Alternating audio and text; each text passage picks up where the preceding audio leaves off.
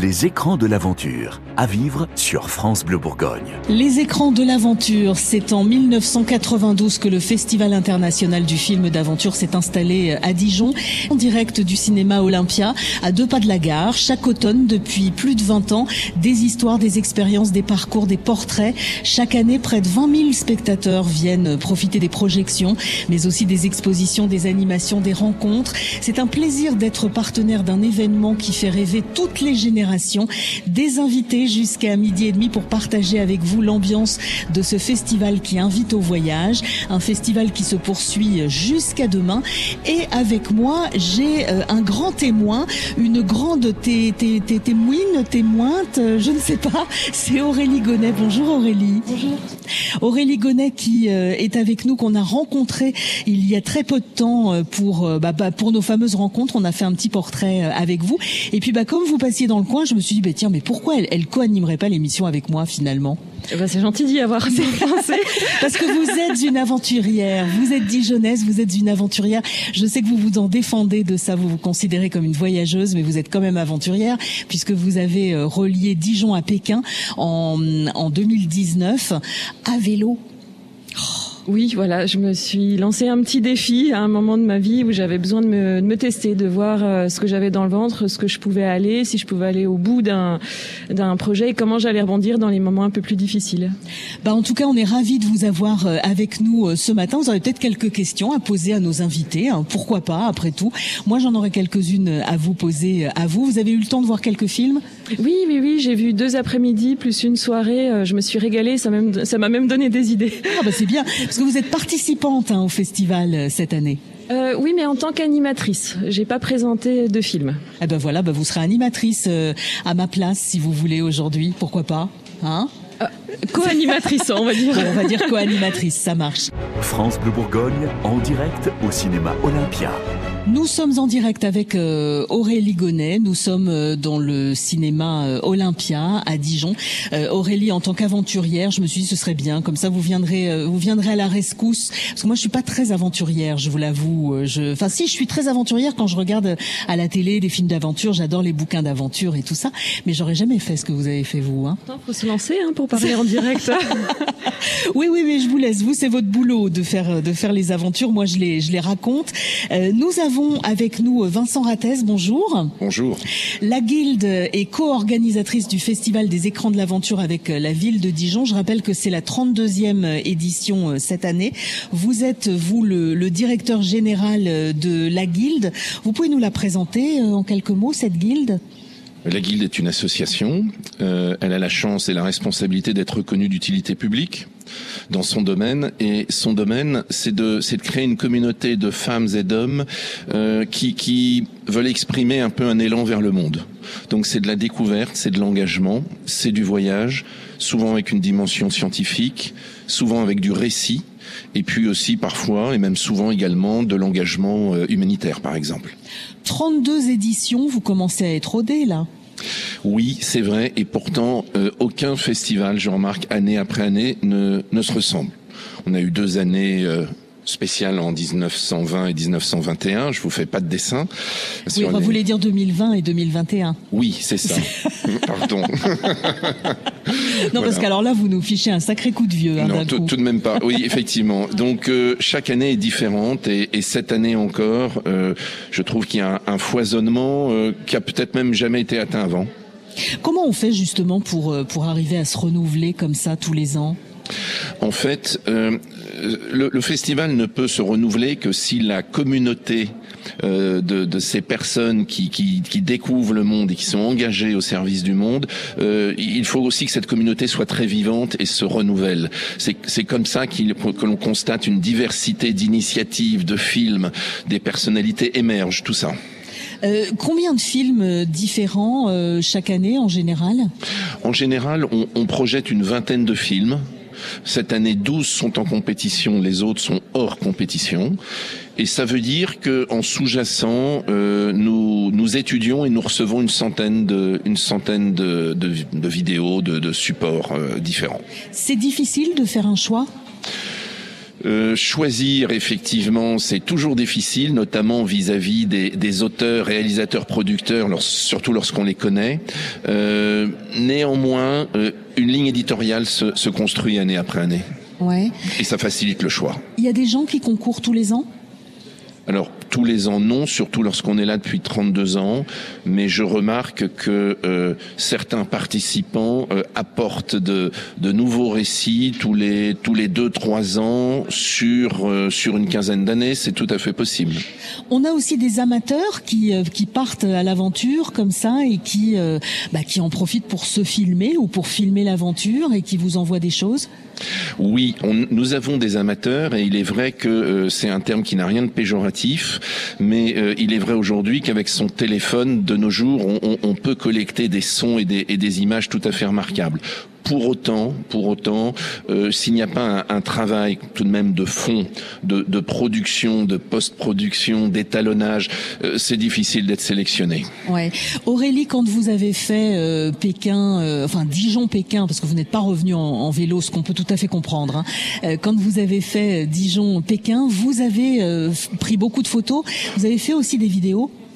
Oui, au début, j'avais l'ambition de revenir avec un film. Je pense parce que j'étais public depuis des années du festival Les Écrans de l'Aventure. Et je me suis très vite rendu compte que vivre l'aventure et filmer son aventure, c'est deux choses différentes parce que quand on se filme et qu'on rencontre des gens, ça peut changer le rapport qu'on a avec la personne quand on sort une caméra. Et pour ce voyage-là, en tout cas, euh, j'ai fait le choix de plutôt vivre l'aventure que de la filmer et de la, et de la narrer.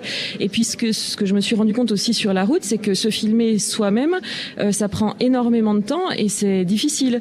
Et c'est un métier en fait le son, c'est un métier ouais. l'image. Et là c'était pas c'était pas mon métier. Donc je pense qu'avant de partir, euh, euh, il faut décider si on va se filmer, peut-être se former avant et euh, ça s'improvise pas. Vincent? Oui, les écrans de l'aventure c'est aussi un lieu de témoignage. On, on vous entend pas écrans de l'aventure sont aussi un lieu de, de témoignage et il n'y a pas seulement que des vidéos. Je crois qu'il est très important de, de dire aux, aux, Bourguignons et aux Dijonais que ce sont des occasions de rencontres extraordinaires ouais. et, et, les, et, et, les, plus belles aventures ne sont pas forcément filmées. C'est aussi du témoignage vivant de personnes qui ont quelque chose à partager. Vous avez suivi euh, les aventures euh, à vélo euh, d'Aurélie sur les réseaux sociaux?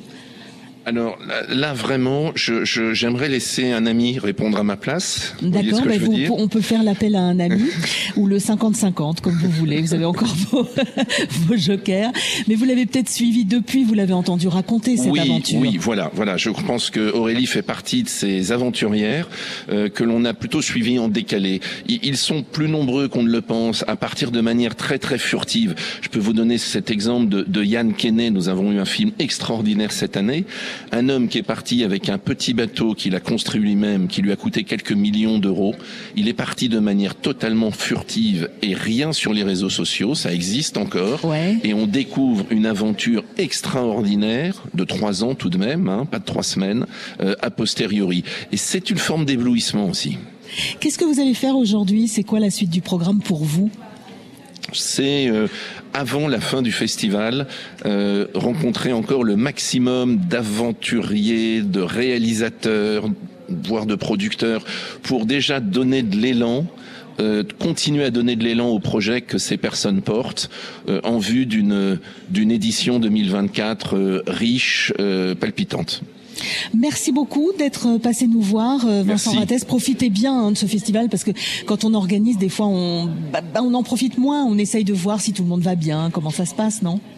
C'est vrai, mais, mais voir les autres heureux est aussi un plaisir. Ah, mais ça, c'est formidable. Merci d'être passé nous faire coucou. France Bleu Bourgogne, en direct du festival Les Écrans de l'Aventure, Florence Galis on est bien parce que on est en train de vous parler jusqu'à midi et demi des écrans de l'aventure, un festival magnifique, un festival qui donne envie bah, de se lancer dans des aventures et de voyager, pourquoi pas. Euh, on a euh, évidemment euh, aussi des livres qui peuvent intéresser les gens et euh, nous avons une écrivain qui n'est pas que écrivain d'ailleurs, c'est Marie-Hélène Freissé. Bonjour. Bonjour.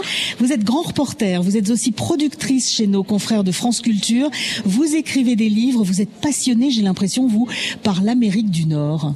Oui, c'est vrai, j'ai passé de très nombreuses années à sillonner l'Amérique du Nord en tous sens, euh, avec quand même un axe, euh, parce que euh, dès les débuts, j'étais passionnée par les premières rencontres avec des Amérindiens.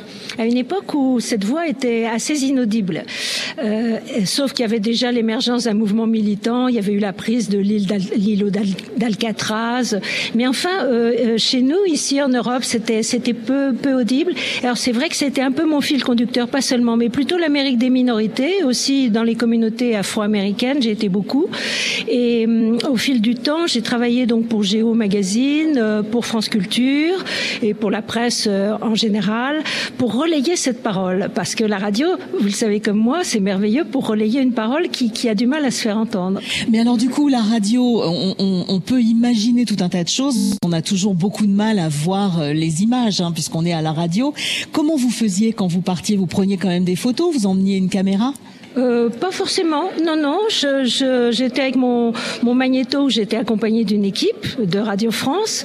Euh, il y a eu des équipes merveilleuses qui m'ont accompagnée aux quatre coins du monde. On a fait la route 66, par exemple, c'est un grand bonheur. Et là, j'ai découvert d'ailleurs une chose très intéressante, c'est le, le, euh, le, reportage impromptu. C'est-à-dire qu'on avait un, un, fil conducteur euh, et on improvisait chemin faisant.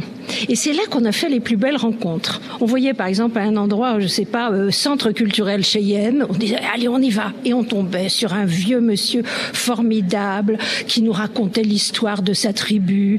Où on voit, par exemple, à un moment, euh, un monument aux morts. On s'aperçoit que l'Amérique a été une terre de grandes luttes syndicales qui ont été réprimées dans le sang. Et ça, personne ne le disait dans, vous voyez, dans, dans les programmes un peu, un peu officiels.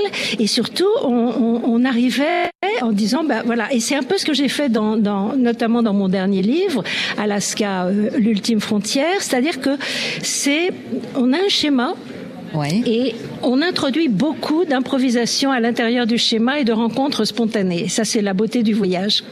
Euh, Aurélie Gonnet, vous auriez pu, vous, le, l'aventure que vous avez vécue entre Pékin, entre Dijon et Pékin euh, à vélo, vous nous avez partagé énormément de, de, de photos, hein, donc il y avait de l'image. Vous auriez pu décrire ce que vous avez fait, ce que vous avez vu, sans euh, le support de l'image? Euh, je pense que dans ma façon de, de raconter, les deux sont complémentaires. Euh, en fait, j'écris plutôt un roman photo. Je pars des photos et j'écris, euh, je, je, je, déroule l'histoire de ce que j'ai vécu. Mais euh, l'un sans l'autre, dans ma façon de raconter, euh, ça fonctionne pas. Ouais.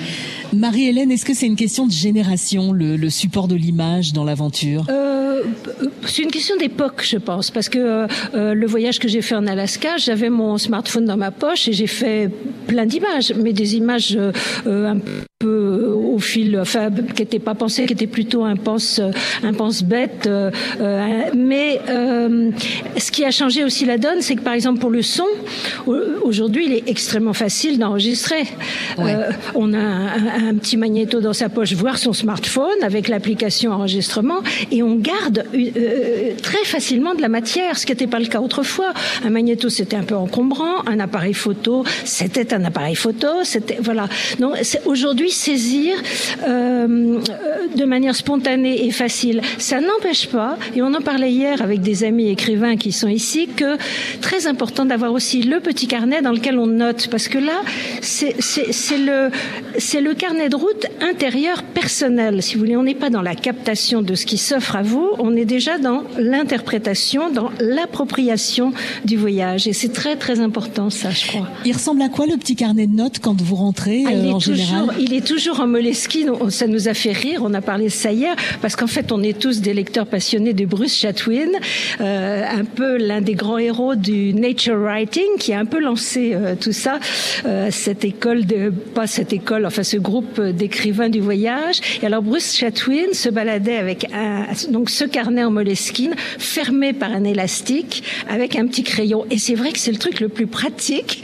pour prendre des notes quand on est en itinérance. Aurélie? Vous vouliez dire un mot Oui, oui. Je, du coup, ça, ça m'évoque une question. Quand vous avez toute cette matière sonore, après, comment vous, vous la travaillez? Comment vous en faites un livre? Euh, alors euh, j'avais fait ça euh, d'abord donc de manière assez spontanée et j'en ai fait une, une première version radiophonique. D'ailleurs, c'était pas du tout syndical parce que j'avais fait ça toute seule alors que j'étais censée partir avec des preneurs de son, mais on a on s'est beaucoup amusé avec la réalisatrice que j'avais à l'époque. Donc j'ai fait un carnet de route pour France Culture. Alors évidemment, ben on a fait comme on fait toujours en radio. Il y avait beaucoup de matière. On a fait une première écoute, on a scripté et puis après on a pris les passages forts, quoi. Et, euh, et c'était un carnet de route déjà un peu plus personnel, alors que au fil du temps, j'avais plutôt fait quelque chose qui est conforme à la pratique habituelle de la radio, c'est-à-dire d'être un peu euh, éloigné de soi pour être plus documentaire. Ouais. Et, euh, et, et, du coup, quand on a fait de la radio comme ça pendant des années, on a appris à décrire les choses parce que c'est important quand vous écrivez. On, nous, on, nous lecteurs, on a besoin de se projeter aussi. Oui, on a besoin de mettre en perspective, euh, mais on a quand même une, une il faut être, être en retrait parce qu'on est, si vous voulez, c'est comme dans la presse euh, magazine a priori, on n'est pas censé se mettre trop en avant. Alors ça, il y a eu une époque euh, euh, qui s'appelait le nouveau journalisme américain, qui est un peu historique maintenant, mais où au contraire, euh, les, les, les, auteurs avaient à cœur de, de, se mettre, eux, de manière parfois même très narcissique, en scène. Mais quand vous travaillez dans la presse, vous, vous êtes censé avoir un regard objectif. Votre ressenti ne doit pas trop transparaître. Et à France Culture, c'était un peu ça. Mais je suis très reconnaissante à, à, à cette chaîne de m'avoir laissé une totale liberté pendant beaucoup d'années, ce qui m'a permis euh, de relayer euh, une parole qui n'était pas forcément très audible, des paroles très minoritaires, qui maintenant sont entendues. Vous voyez l'histoire des pensionnats, par exemple, amérindiens. Pendant 30 ans, j'ai eu des témoignages là-dessus. Et pendant 30 ans, pardon, j'ai fait une chose, euh, je coupais le micro parce que chaque fois que euh, ces, ces, Amérindiens me parlaient du pensionnat, de l'épreuve du pensionnat qu'on est venu les arracher, à chaque fois ils éclataient en sanglots. Et je trouvais ça impudique. Donc il y a aussi ça, il y a une, une obligation de réserve à la radio quand les gens mettent trop d'affect, qui sont débordés par euh, euh, ce qu'ils sont en train de vous raconter, si c'est une histoire pénible. Je pense qu'il est de bon ton de, de, de couper le micro. Ouais. Alors que lorsque vous écrivez, vous pouvez davantage peut le relayer, oui, voilà, c'est moins, c'est moins direct. Votre livre s'appelle Alaska, l'ultime frontière aux éditions euh, Albin Michel. Merci beaucoup d'être passé nous voir, Marie-Hélène. Bonne journée à vous. Bonne journée. France Bleu Bourgogne, en direct au cinéma Olympia. Nous sommes en direct du cinéma Olympia à Dijon jusqu'à midi et demi. Euh, Aurélie Gonnet, aventurière, est avec moi euh, ce matin. Aurélie, la, la littérature, la bande dessinée sont des choses qui vous font voyager et qui vous invitent à l'aventure en général Énormément. Moi, c'est vraiment des récits d'aventure euh, dessinés ou écrits qui, qui ont nourri mes envies de voyage. Cette année, les écrans de l'aventure s'ouvrent à la bande dessinée. Simon Hureau, bonjour. Bonjour. Vous êtes, euh, vous, euh, dessinateur, hein, vous êtes auteur de bande dessinée. Euh, c'est une nouveauté que, que, que les écrans de l'aventure s'ouvrent à la bande dessinée. C'est une bonne chose? Euh, oui, tout à fait. C'est une nouveauté apparemment pour cette 32e édition. Et je suis absolument ravi d'avoir fait partie des, des, quatre invités euh, bande dessinée de, de, cette nouvelle édition. Parce que justement, l'aventure, c'est un sujet qui peut sembler facile quand on dessine. On peut totalement l'inventer et inventer des, des, des, lieux, des personnages, etc. Mais on s'inspire aussi de choses existantes. Oui, tout à fait. Alors c'est vrai que l'aventure, c'est un thème assez euh, commun en bande dessinée. Sauf que nous, les, les, les quatre invités, là, Christian Lax, Edmond Baudouin, Laure Garancher et moi-même, on a un lien plus privilégié à l'aventure, c'est-à-dire qu'on a nous-mêmes voyagé, on a nous-mêmes fait nourri des, carnets de voyage, des, euh, rempli des carnets de croquis et raconté de la bande dessinée à partir d'expériences réelles, soit vécues personnellement, soit raconter l'histoire d'autres personnes. Laure Garancher a raconté l'histoire de Mélusine Malander qui a traversé toute l'Eurasie de la France jusqu'au Japon, je crois, en vélo. Moi, j'ai raconté la vie de Max Audibert en, en, sur, sur 200 pages. Un Français qui allait vivre au Groenland, qui est devenu instituteur et qui, 30 ans plus tard, est toujours là-bas dans son petit village de Tinitekilak. Donc on a, on a tous un lien réel avec le, le voyage, l'aventure, sans être nous-mêmes de grands aventuriers non plus. J'ai pas encore fait le tour du monde à la voile. et le Groenland, vous l'avez fait ou pas encore? Alors, je suis allé le rencontrer là-bas, bien sûr. Euh, bon, j'ai pas passé six mois non plus, mais évidemment, j'ai passé plus de temps à mon bureau à, à bâtir ce, ce, récit en bande dessinée euh, que sur place à, à, rencontrer Max et à prendre, à prendre des notes. Mais c'était très intense et le peu de temps que j'ai pu passer là-bas, c'était une, une, rencontre extraordinaire. Et jamais j'aurais pu faire ce livre sans y aller, en restant à mon bureau, même avec toutes les photos du Groenland, du monde. Euh, il fallait cette imprégnation, cette rencontre, cette découverte. Euh, c'était indispensable. Vous êtes venu ici aussi pour euh, animer des ateliers. Comment ça s'est passé? Qu'est-ce que vous avez proposé lors de ces ateliers? Alors en ce qui me concerne, j'ai fait un atelier de création de bande dessinée alors euh, dans, dans, sa forme la plus euh, la, la, première couche du travail, on va dire, le storyboard, le découpage, parce qu'évidemment c'est un travail de longue haleine la bande dessinée, et en, en deux heures on peut pas aller jusqu'à une planche finie et en couleur. Donc euh, bâtir le récit, savoir ce qu'on veut raconter, alors sur le thème du voyage et de l'aventure bien sûr, et tous les participants avaient chacun leur histoire, leur façon, leur envie de la raconter, et, euh, et j'essayais je, de les aider autant que je pouvais en m'imprégnant de leur univers et en essayant de rentrer dans leur histoire. Vous avez imposé un thème ou pas du tout? Oui, si quand même, on, est, c'est le, le, les, écrans de l'aventure, donc on parlait de, voyage, oui. oui. Laure Garancher, quant à elle, a animé un atelier de scénario, donc voilà, on a été complémentaires. Qu'est-ce qui vous a donné envie de participer aux écrans de l'aventure? Euh, l'invitation qu'on m'a faite de venir ouais. jusqu'ici. Et euh, moi, je trouve ça très motivant, en effet, de, de, de, de mixer les, les, les, deux, les, les, deux genres euh, pour la première fois. Et je, je suis ravi d'essuyer les plâtres de cette première édition euh, à l'invitation de Arnaud Malade et Mortier, qui est un passionné de bande dessinée de voyage et qui, euh, suite à tous ces cafés BD euh, qui, qui l'animent depuis de nombreuses années en région parisienne, s'est accoquiné avec le festival Les Écrans de l'Aventure. Pour... Et c'est lui qui a eu l'idée de leur proposer de, de, de créer un petit pôle bande dessinée. Et voilà, c'est une première et je trouve que ça fonctionne bien. Aurélie Comment vous vous êtes rencontré en fait avec votre narrateur Max et est-ce que vous vous êtes choisi aussi? Alors pas tout à fait, non. C'est une rencontre un peu arrangée. C'est le même Arnaud là qui nous a invités ici, qui connaissait Max depuis depuis de nombreuses années et qui m'a emmené là-bas pour euh, pour le rencontrer. Alors évidemment, on va vers une rencontre. Euh, on ne sait pas qui va être ce, je ne sais pas qui va être ce Max. Je ne sais pas comment ça va se passer, si ça va bien se passer. Il y a un peu de pression parce que euh, derrière il y a l'idée de faire un album qui va me prendre du temps. Mais par chance, ça s'est ça s'est très bien passé. Euh, la seule difficulté que j'ai eue, c'est que Max était très peu bavard et qu'il fallait quand même constamment lui tirer les verres du nez pour qu'il me donne la matière du, du récit que j'allais euh, euh, raconter après. Mais c'était une aventure passionnante. Euh. Vous pourriez imaginer une aventure se passant à Dijon avec un personnage totalement inventé? Bien sûr, j'ai fait aussi pas mal de fiction euh, et parfois des, des, des, décors, des environnements euh, sont la base de l'inspiration. J'ai fait un album dont, dont la base, euh, en effet, c'était vraiment un lieu. Et je, je voulais utiliser ce lieu et j'ai longtemps cherché l'histoire et les personnages pour à mettre dans ce lieu et à, pour faire vivre cette histoire-là. Donc oui, on peut tout à fait imaginer ça. D'ailleurs, oui. euh, il existe déjà un album de bande dessinée, euh, Aller-retour, je crois que ça s'appelle, de Frédéric Boilet, qui se passe à Dijon euh, de mémoire. Et, mais c'est une ville très inspirante en effet. Ah, ville inspirante. Vous trouvez aussi que c'est une ville inspirante, Aurélie, Dijon? Ah bah oui, comme toutes les villes, je pense qu'on peut vivre de l'aventure aussi au niveau local. Euh, on peut partir très loin, on peut vivre des choses très près. Donc euh, à Dijon ou autour, il y a des choses à raconter. Euh, on peut trouver, Simon, vos, vos, bouquins là, à la librairie qui est installée dans le cinéma? Oui, tout à fait, oui. Ouais. ouais. Rougimba, euh, 300 pages sur les Imba de Namibie, ou, ou euh, Sermilik, donc sur la vie de Max euh, au Groenland, euh, ou l'Oasis, comme on disait, euh, finalement l'aventure c'est une question de regard. L'Oasis en l'occurrence c'est c'est dix ans de jardinage dans mon jardin et de retour de la vie dans ce jardin. Donc euh, l'aventure euh, en bas de chez soi, au coin du jardin, les rencontres avec euh, mes plus proches voisins, les Capricornes, les Trichiabandes, les Cétoines dorées et les, et les Pentes du jour. Donc euh, ouais. voilà, finalement. Tout est aventure finalement à partir du moment où on le décide. Exactement, tout à fait, oui.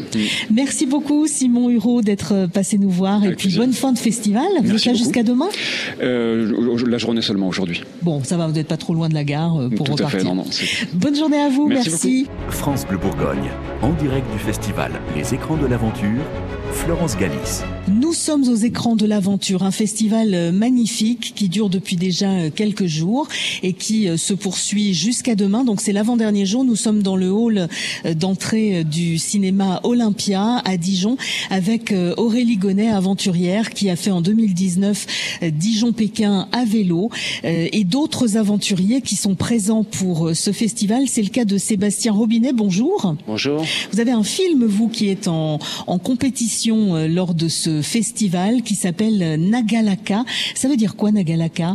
Nagalaka, c'est la perdrix des neiges en groenlandais de l'Est. Et c'était le nom de ma chienne de tête quand j'habitais au Groenland, justement à l'est du Groenland.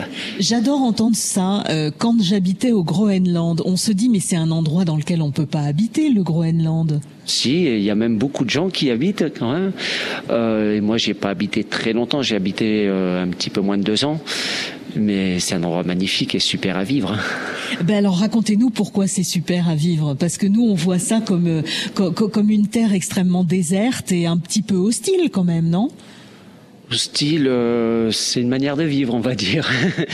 c'est, mais c'est des grands espaces, c'est des, montagnes euh, avec des lumières magnifiques.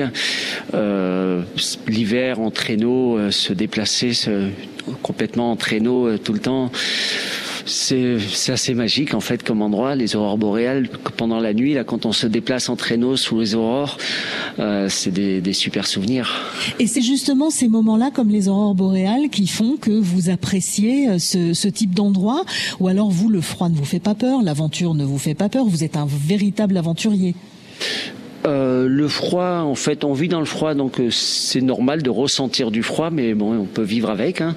Je préfère largement ressentir du froid que du trop chaud. Et ça, chacun a son, chacun a ses, ses phobies, on va dire. Moi, je préfère le froid. Là, quand je suis sorti tout à l'heure, il y avait un petit peu de pluie, et sans le faire esprit, je suis sorti, j'ai fait ah, j'avais vraiment trop chaud hier. Ah oui, donc vous, alors l'automne qui n'en finit plus, euh, de, de, de, enfin l'été plutôt qui n'en finit plus, vous, ça vous vous préférez un peu de pluie, un petit peu de, de frais J'ai passé l'été au Groenland, donc euh, ça va, j'ai eu quand même un peu ma dose de frais, mais ça fait quand même du bien de retrouver un peu de frais. Comment s'est passé le tournage de ce film? Le tournage, en fait, c'est avant tout une expédition et c'est nous à bord, euh, on le filme au fur et à mesure de l'expédition, mais on n'a personne de l'extérieur qui vient filmer. Donc c'est donc toute la journée, en fait, on fait avancer ce bateau, souvent sur la glace, souvent c'est très physique, il faut pousser le bateau, il faut tracter le bateau, on le fait même passer par endroits avec des palans au-dessus des blocs. Et donc les moments où on filme, c'est presque un moment de repos, parce que c'est beaucoup plus facile de porter une caméra, que, surtout que c'est des petites caméras en plus, que, que pousser un bateau. Donc ça, euh, c'est on peut pas perdre trop de temps parce qu'on est quand même un peu pressé pour arriver à faire l'expédition euh, dans les temps, c'est-à-dire trois mois avant l'hiver. Euh, mais c'est quand même un moment de repos de, de. Parce que l'hiver c'est mort, on peut plus rien faire, on peut plus avancer, il n'y a plus du tout d'endroit euh, où le bateau peut passer. Si on peut, en fait, je dis l'hiver, mais le gros problème là pour nous c'était la quantité de nourriture qu'on pouvait amener sur le bateau. Vous étiez combien sur ce bateau? On était trois. Ouais, c'est pas énorme. On arrive à se supporter pendant trois mois, euh, à vivre ensemble sur un endroit qui est quand même un peu contraint. Oui, en fait, euh, d'autant plus que la partie où on, où on, vit et où on dort, c'est l'intérieur du bateau, euh, ça fait deux mètres par deux. Et on dort à trois là-dedans, plus un peu de matériel quand même. Aurélie, vous vous verriez sur un bateau en plein milieu du Groenland? Eh ben oui, d'ailleurs je me, je me disais, euh, Sébastien, moi j'ai vu plusieurs de vos films et euh, vous partez pour l'instant dans des équipes euh, avec des hommes.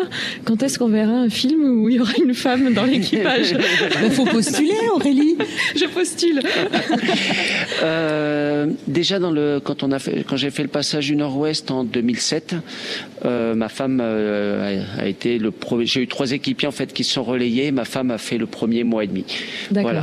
Après euh, pour l'instant, je suis reparti qu'avec des hommes, mais c'est pas, il y a vraiment rien de, de bloqué par rapport à ça. Aurélie?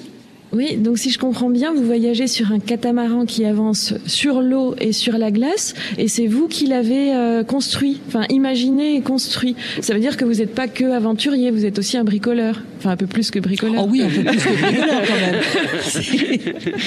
oui, je conçois et je construis euh, tous mes bateaux depuis, depuis plus de 20 ans maintenant.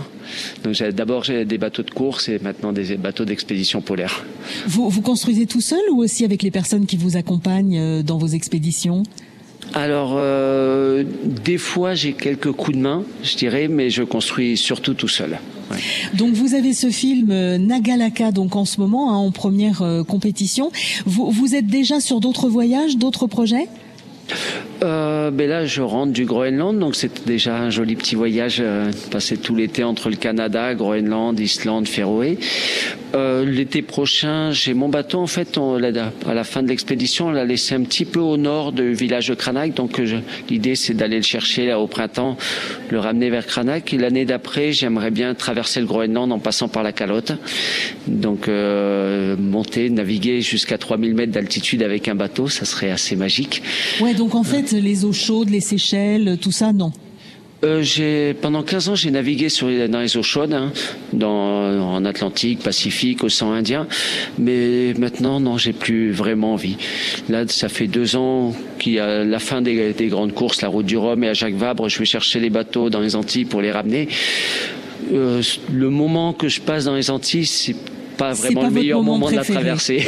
bon, d'accord, donc on l'a compris. Euh, si on veut vous faire plaisir, euh, voilà, on, on, rafraîchit, on jette des glaçons éventuellement dans sa piscine, et là vous daignerez euh, venir passer un moment et se baigner. Merci beaucoup d'être passé nous voir. Vous allez continuer à voir quelques films là aujourd'hui? Euh, je sais pas si j'aurai le temps de voir encore des films aujourd'hui. J'ai pu en voir quelques-uns et c'était vraiment super intéressant, mais pour aujourd'hui, je crois que ça va être fini. Bon, et eh ben alors, on vous souhaite une belle journée en tout cas et merci. Merci beaucoup. Aurélie, un, un pédalo pour faire euh, un petit périple comme ça, euh, pourquoi pas? Eh ben pourquoi pas, d'autant que j'avais vu quelqu'un qui a traversé l'Atlantique en pédalo, donc c'est faisable. Ça vous ferait peur? Euh, Quelqu'un de vous êtes pied marin ou vous êtes plutôt ancré eh ben, sur la terre tout. ferme? Non, pour, pour l'instant, j'ai jamais tenté ce type d'expérience, mais en voyant des festival, euh, je me dis pourquoi pas un jour. Et ben voilà, le festival, il est là pour, pour vous donner des idées, pour vous donner des envies. France Bleu Bourgogne, en direct au cinéma Olympia. On parle aventure avec euh, ce superbe festival. Nous sommes en direct du cinéma Olympia à Dijon jusqu'à midi et demi avec des aventuriers dont notre aventurière euh, préférée dijonnaise Aurélie Gonnet qui euh, a fait du vélo entre Dijon et Pékin. Vous nous avez épaté euh, Aurélie quand vous avez fait ce, cet incroyable cet incroyable périple. Et on a avec nous euh, Corentin, Corentin de Châtel-Perron. Bonjour. Bonjour. Vous êtes en compétition pour votre film Biosphère. Vous êtes ingénieur, vous êtes navigateur et depuis 2016, vous faites le tour du monde sur un bateau laboratoire. Euh, Qu'est-ce que c'est qu'un bateau laboratoire? Ça ressemble à quoi? Alors celui-là, il s'appelle Nomade des mers et c'est un catamaran. Il a deux coques, il fait 14 ballons. Et alors, on l'a complètement réaménagé en laboratoire pour pouvoir tester des solutions low-tech à bord. Donc, des, ça peut être des technologies ou des savoir-faire qui sont, qui permettent de répondre à des besoins de base. Donc, en général, c'est l'accès à l'eau, l'énergie, la nourriture, etc. Il, il ressemble à quoi ce bateau? Il est grand, il y a beaucoup d'espace. Vous êtes tout seul dessus? Alors en général, on était quatre à bord. Ouais. Euh, et ouais, il y a pas mal d'espace en fait parce que bon, il y a les deux coques qui étaient réservées au, à l'équipage et après toute la nacelle, la plateforme qui relie les deux coques, il y avait euh, plantes, culte de champignons, de, de, d'insectes, etc. En fait, en fonction des pays où on s'arrêtait, on essayait des trucs à bord pour pouvoir les tester chacune des technologies et faire des tutoriels et après diffuser ces savoir-faire pour que n'importe qui puisse les répliquer. Donc ça veut dire que vous êtes en, en, a priori en totale autonomie sur ce bateau, vous produisez ce que vous allez manger alors on produit une partie, mais euh, à chaque escale on achetait quand même de la nourriture et c'était un complément ce qu'on avait à bord. Donc on a pu cultiver de la spiruline, euh, plein de plantes différentes, euh, des champignons, pas mal de choses. On a mangé des grillons aussi. Et alors, c'est bon les grillons? C'est super bon, j'adore. vous avez dû manger aussi quelques trucs bizarres, vous Aurélie, quand vous avez fait Dijon-Pékin à vélo, non? Alors des trucs bizarres et puis en, en fait en, quand on voyage à vélo on, on mange pas forcément de façon équilibrée. Et finalement ce que je mangeais le plus c'était des chips et des barres de céréales. Donc j'ai un petit peu honte. Et là où je mangeais le mieux par contre c'est toutes les fois où j'ai été euh, invitée par des gens parce qu'à chaque fois ils veulent nous offrir ce qu'ils ont de meilleur euh, et en grande quantité. On repart avec le ventre très très plein. Corentin vous ne cultivez pas de chips vous euh, sur Biosphère hein? Alors j'ai cultivé des patates un peu. Donc j'aurais pu faire des chips mais bon le travail est quand même un peu dur euh, pour arriver à la chips parfaite. Donc le film que vous présentez, euh, Biosphère, c'est le nom du, du bateau aussi, hein, c'est ça? Alors le bateau s'appelle Nomade des mers et Biosphère, c'est vraiment le. C'est le programme. Oui, c'est ça.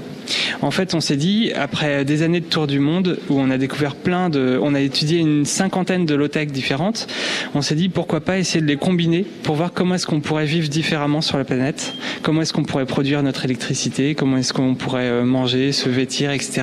Et donc on a décidé de faire une série d'expériences où on teste des combinaisons comme ça. Et celle-là, cette biosphère, c'était euh, dans le désert au Mexique. Des conditions pas simples, sûrement, avec euh, parce que tout à l'heure on avait du froid avec l'invité précédent, là on a plutôt du chaud euh, avec vous. Ouais, du chaud et surtout une zone hyper aride où il y, a, y, a, rien qui peut pousser en fait. Il y a personne qui vit là-bas parce que il y a pas d'eau, pas d'électricité, pas de route, pas de signal téléphone. Il y a, y a, vraiment rien pour vivre. Et donc le premier challenge, c'était de produire de l'eau douce. Ouais. Et il n'y avait pas de bestioles qui venaient vous embêter, ça va? Si, si, il y avait des, des crotales, des scorpions, et puis en fait on était assez étonnés puisque les crotales et les scorpions on était au courant, mais en fait il y a plein de, de souris, d'insectes volants, des, des, des, mammifères même, il y avait des, je sais pas, des, des lynx, des coyotes, euh, des ratons laveurs, des blaireaux, je savais pas qu'il y avait des blaireaux dans le désert. Oh, il y a partout des blaireaux, vous savez. ah oui, mais alors c'est devenu une expression euh, blaireau pour, euh, enfin pas très positive, mais en fait je me suis rendu compte que les blaireaux c'était un animal génial, hein. ça crée des terriers qui permettent d'héberger d'autres animaux. Tellement, ouais, ouais, c'est des animaux, je sais plus comment on dit, architectes, un truc comme ça. Ah ouais, carrément. Bah en tout cas, euh, c'est euh, c'est passionnant. Donc euh, un film qu'on pourra voir, nous le grand public, quelque part? Oui, il va passer sur Arte en début d'année prochaine. Bon bah on va suivre ça de près, on va on, on va suivre ça de très très près. Merci beaucoup d'être passé nous Merci voir. Merci à vous. France Bleu Bourgogne, en direct du festival Les écrans de l'aventure, Florence Galis. Nous sommes toujours en direct du cinéma Olympia à Dijon. Il est cette année le président du jury des écrans de l'aventure. Il est depuis 20 ans associé à l'émission d'aventure préférée des Français, Colanta. C'est Denis Brognard et en plus il est dijonnais. Bonjour Denis. Bonjour. C'est sympa de jouer à domicile, non? Ben, c'est sympa de revenir effectivement dans la ville où je suis né. Alors j'y ai vécu que quelques mois. Ensuite, on est parti du côté de Chalon-sur-Saône, mais le, le, côté le plus émouvant et le plus sentimental pour moi, c'est à chaque fois que je reviens à Dijon, c'est surtout de penser que que mes parents, euh, mon père étudiant en droit à l'époque, ma mère étudiant en mathématiques, se sont rencontrés là, se sont aimés, et que je suis ben, le, le, fruit de leur amour, le, ouais. le, premier fruit de leur amour, parce que je suis leur fils aîné. Donc du coup, c'est vraiment une ville de cœur quand même, Dijon pour vous. Ouais, et c'est surtout la Bourgogne, une région de cœur, parce que c'est la région où j'ai passé énormément de vacances euh, chez ma grand-mère, euh, qui, qui, nous a quittés il y a, il y a que quelques années. Donc voilà, Givry, euh, La Chaume. au milieu des lignes, c'est des souvenirs. Et puis, euh, je suis issu d'une très grande famille, donc avec plein de cousins qui habitaient sur le dans le coin. Moi, je venais d'un peu partout, notamment j'ai vécu longtemps à Paris et on revenait euh, dans la région natale de, de ma maman et c'est ça reste des souvenirs d'enfance et d'adolescence euh, exceptionnels gravés à jamais dans ma mémoire. Mais alors vous savez qu'on a un, on a un TGV euh, qui fait Paris-Dijon en 1h35 mais non vous êtes venu à vélo. Eh ben oui je suis, je suis venu à vélo parce qu'il faisait très très beau c'est c'est pas le cas ce week-end mais il faisait très beau samedi dernier et je me suis dit tiens je viens dans un festival d'aventure avec des gens qui se subliment avec des gens qui qui arrivent à, à faire des choses extraordinaires ben aller à mon petit niveau comme j'aime le sport et qu'il faut que je me prépare en ce moment pour un trail.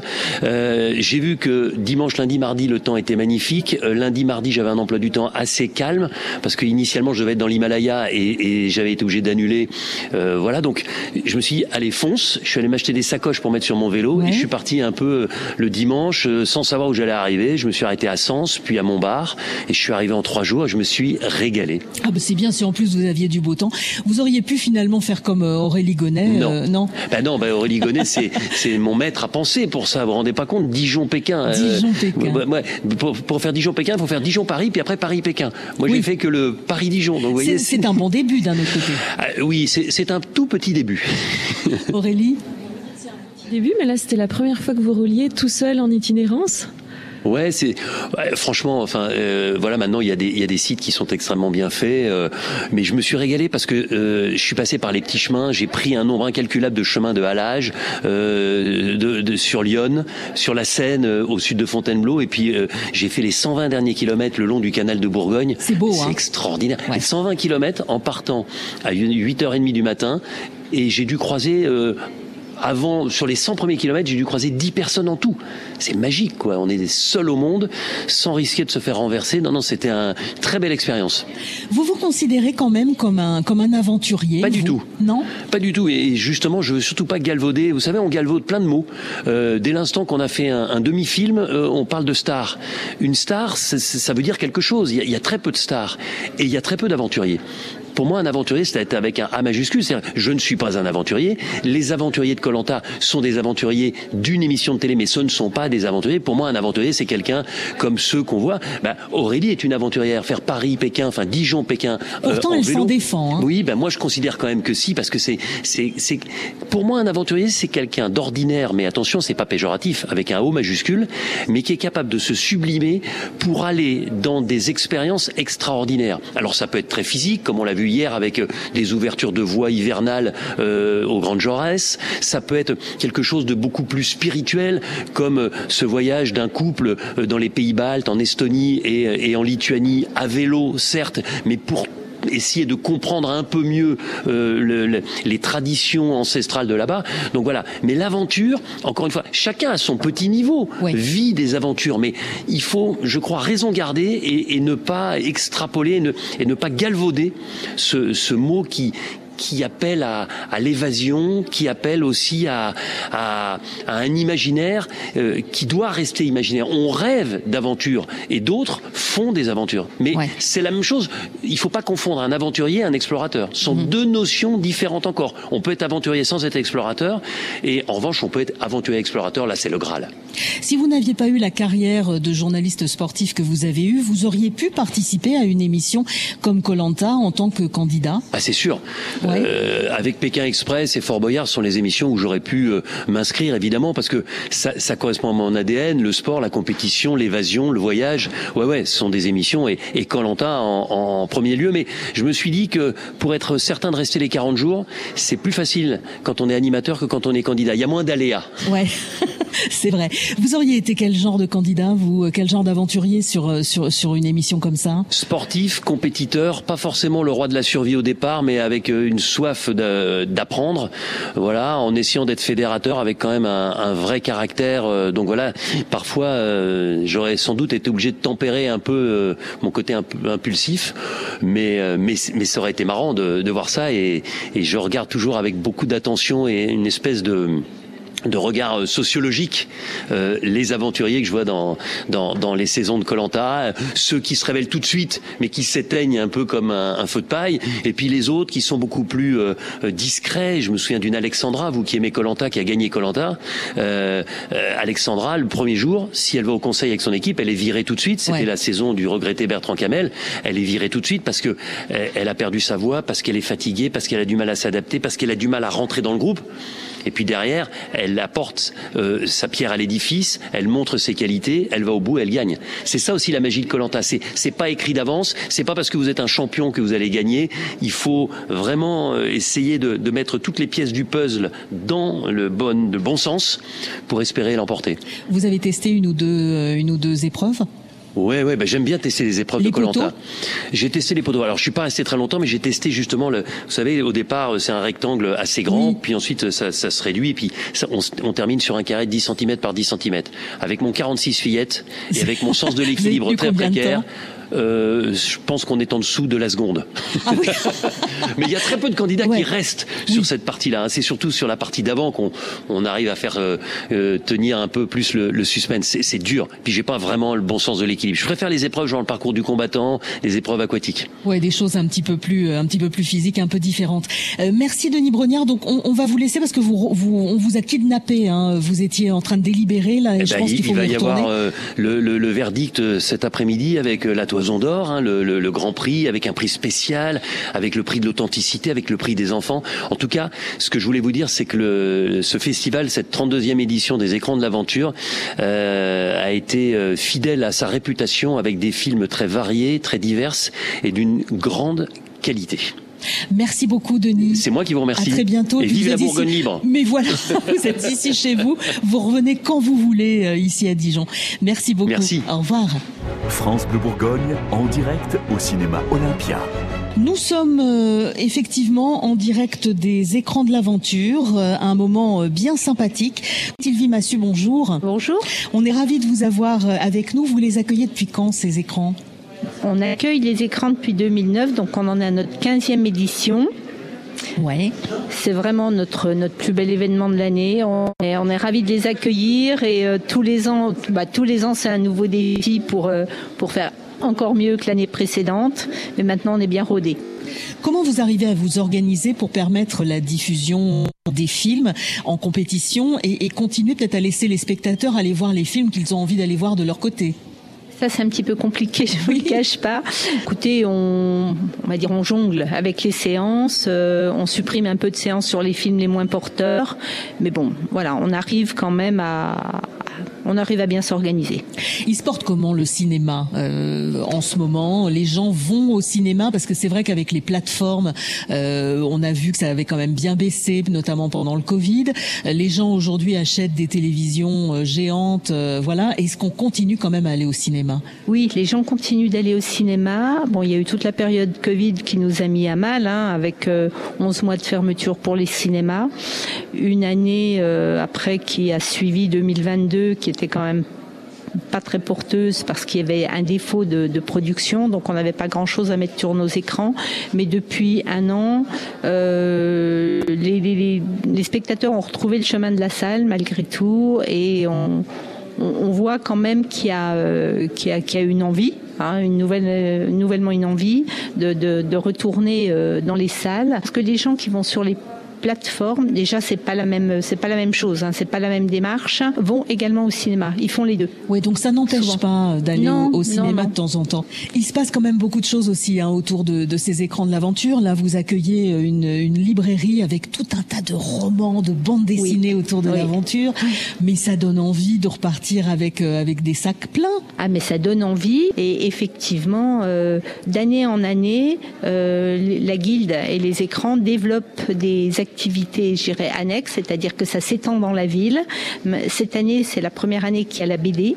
Et ça, c'était super. On a eu aussi un auteur qui, jeudi soir, a fait un petit euh, concert dans la cour des cuisines ducales. À côté de lui, il y avait un dessinateur euh, qui a euh, qui a croqué quelques dessins en même temps. Enfin, c'est bien parce que ça prend ça prend ça prend de l'ampleur, ça prend de la des, choses diverses et, euh, et, tous les ans il y a des nouveautés. Et tous les ans il y a des nouveautés. Oui, oui, c'est vrai.